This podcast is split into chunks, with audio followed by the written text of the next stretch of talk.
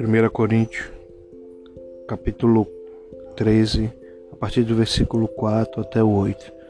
A palavra do Senhor diz assim: O amor é sofredor, o amor é benigno, o amor não é invejoso, o amor não trata com leviandade, não se soberbece, não se porta com indecência, não busca os seus interesses, não se irrita, não suspeita mal, não folga com a injustiça, mas folga com a verdade.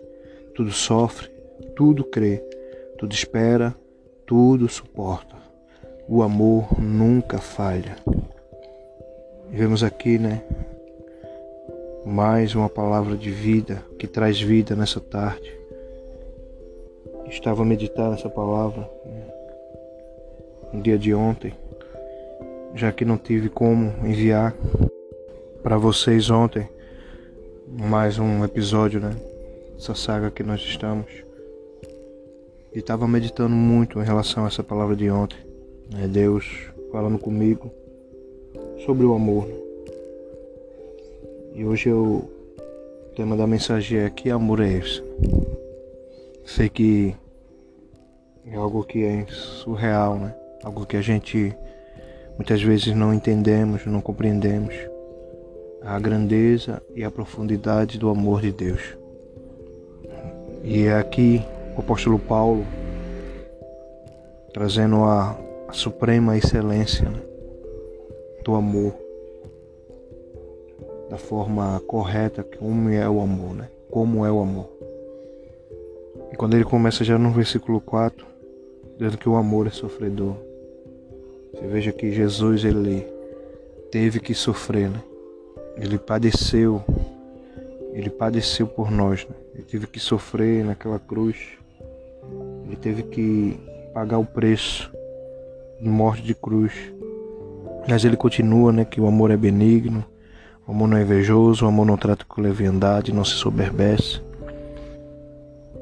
dando as características né, do que é o verdadeiro amor não se importa né, com a indecência, não busca os seus interesses, não se irrita, não suporta mal, não suspeita mal.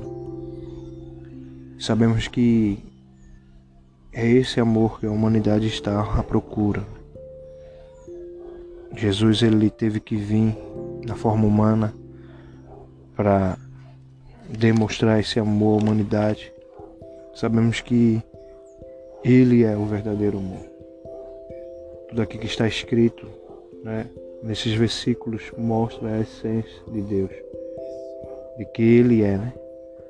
E Ele continua, não folga com a injustiça, não folga, mas folga com a verdade.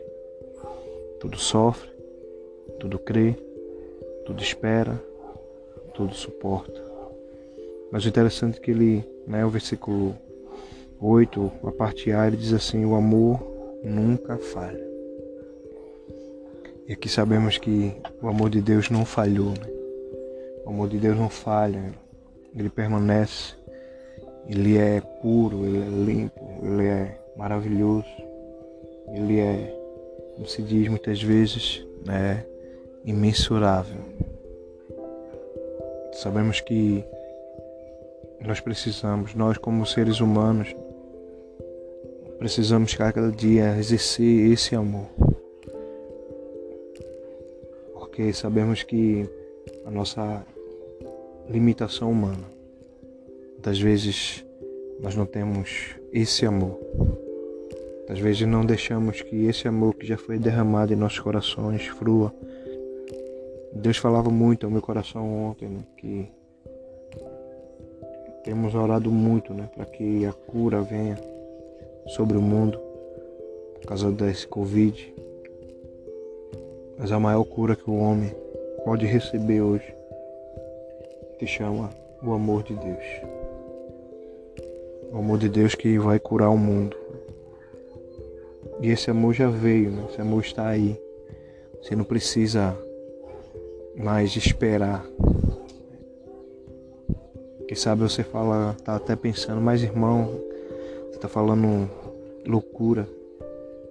Mas o amor é expressado a cada dia que você acorda, a cada instante que você está vivo, a cada momento que você respira, a cada momento que você se alimenta, cada momento que você está trabalhando, em qualquer área, em qualquer coisa que você esteja fazendo. Isso está expressado o amor de Deus. Quando você contempla um sol, uma chuva, quando você vê uma, uma flor, uma fruta,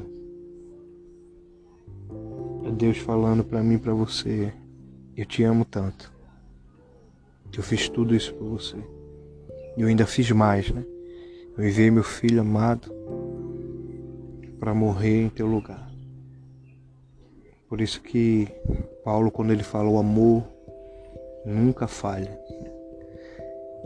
Eu lembro como Jesus estava ali na cruz e creio que todos né, acharam que ali era o fim.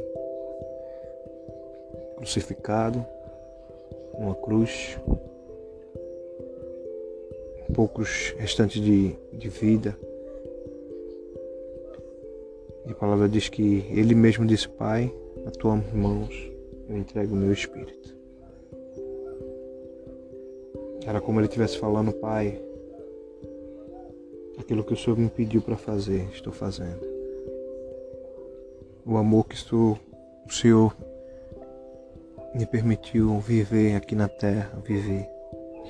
Porque todos, todos que tiveram a chance de, de ter esse privilégio de ter Jesus, de ver Jesus fisicamente, todos receberam esse amor. Até Judas, né? a palavra diz que foi, que traiu Jesus. Por isso que para ele ele achou que era indigno de perdão. Como ele diz, amigo, né? Era como ele estivesse falando, eu te amo, amigo. Isso aí era ilógico para Judas, porque nós somos assim. Nós não sabemos o que é amor verdadeiro.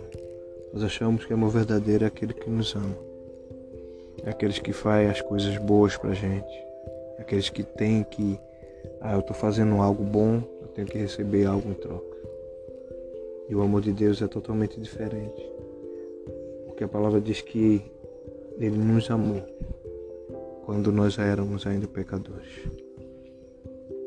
Por isso que Paulo aqui nessa palavra de hoje ele diz, nesse final quero que a gente toque latente mesmo nesse versículo, o amor nunca falha. Não sei o que é está faltando para a sua vida, mas se você não tem esse amor ainda, você nunca vai encontrar nas coisas. As coisas vão ser substanciais, as coisas vão ser algo que são passageiras, ligas passageiras, muros passageiros, coisas que só é de momento. Mas quando você receber o amor de Jesus, o verdadeiro amor, verdadeiro que tudo sofre, que tudo crê, que tudo espera, que tudo suporta. Você aí sim vai saber que amor é esse. Então que nessa tarde você possa meditar nessa palavra. Que Deus possa fazer coisas grandes na tua vida através dessa ministração.